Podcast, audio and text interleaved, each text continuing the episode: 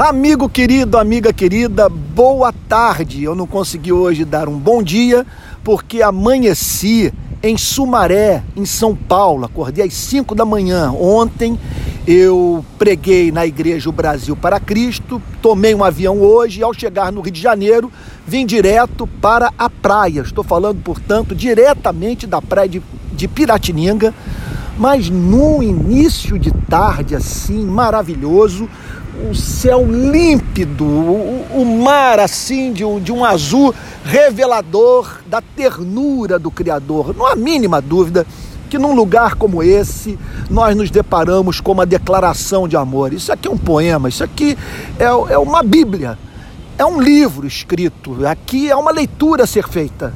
Eu não consigo, podem chamar isso de filosofia barata, mas olha, 36 anos estudando o tema eu estou convencido que o tal do argumento apologético chamado teleológico é amplamente convincente.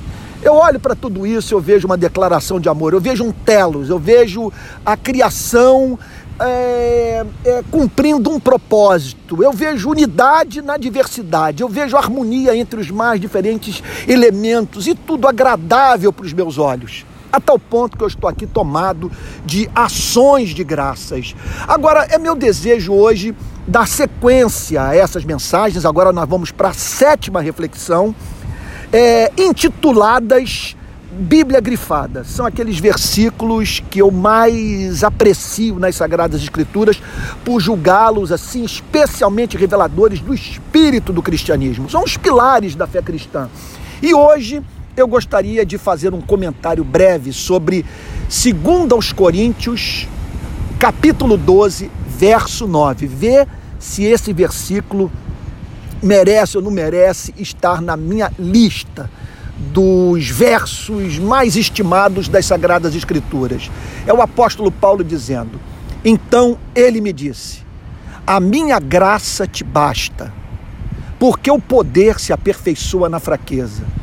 De boa vontade, pois, mais me gloriarei nas fraquezas, para que sobre mim repouse o poder de Cristo. Essa declaração é antecedida por uma descrição que o apóstolo Paulo é, fez sobre um sofrimento que enfrentava e sobre o qual há um amplo debate.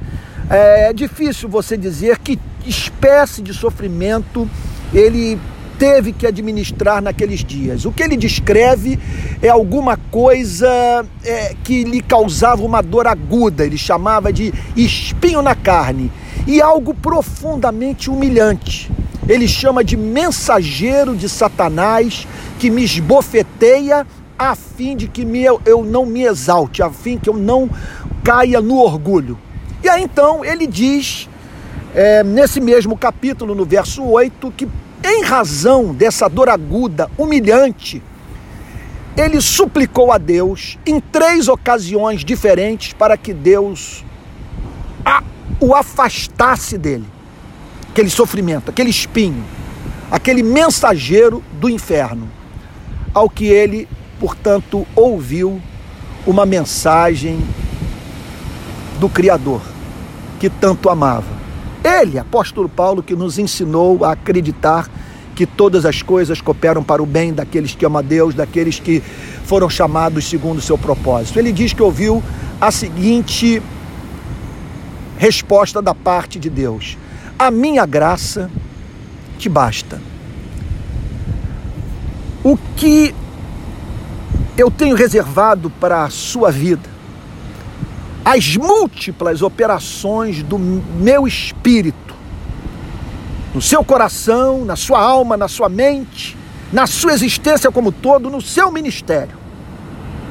As minhas respostas às suas orações,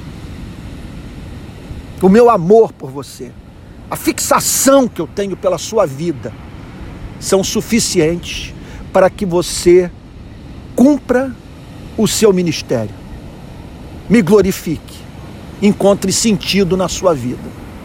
E o apóstolo Paulo declara: porque ali eu percebi, por boca de Deus, que o poder se aperfeiçoa na fraqueza.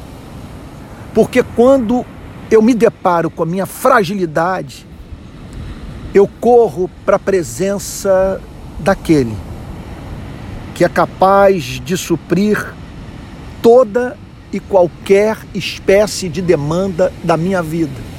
Portanto, a minha fragilidade, a minha fraqueza, o meu senso de inadequação, os meus conflitos morais, até mesmo, os meus dramas psicológicos, as pressões que a vida exerce sobre o meu ministério, os ataques das trevas, as calúnias, as mentiras, tudo isso que me fragiliza, paradoxalmente, contribui para o meu fortalecimento, para que eu não perca o ser, uma vez que me faz depender de Deus e me lançar na sua misericórdia. Aí o apóstolo Paulo declara: de boa vontade, com ações de graças, com coração genuinamente grato, eu me gloriarei nas fraquezas.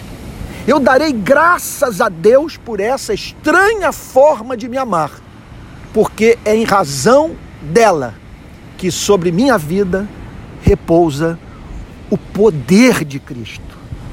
Porque o suprimento providenciado pelo Deus gracioso para mim excede infinitamente as minhas necessidades.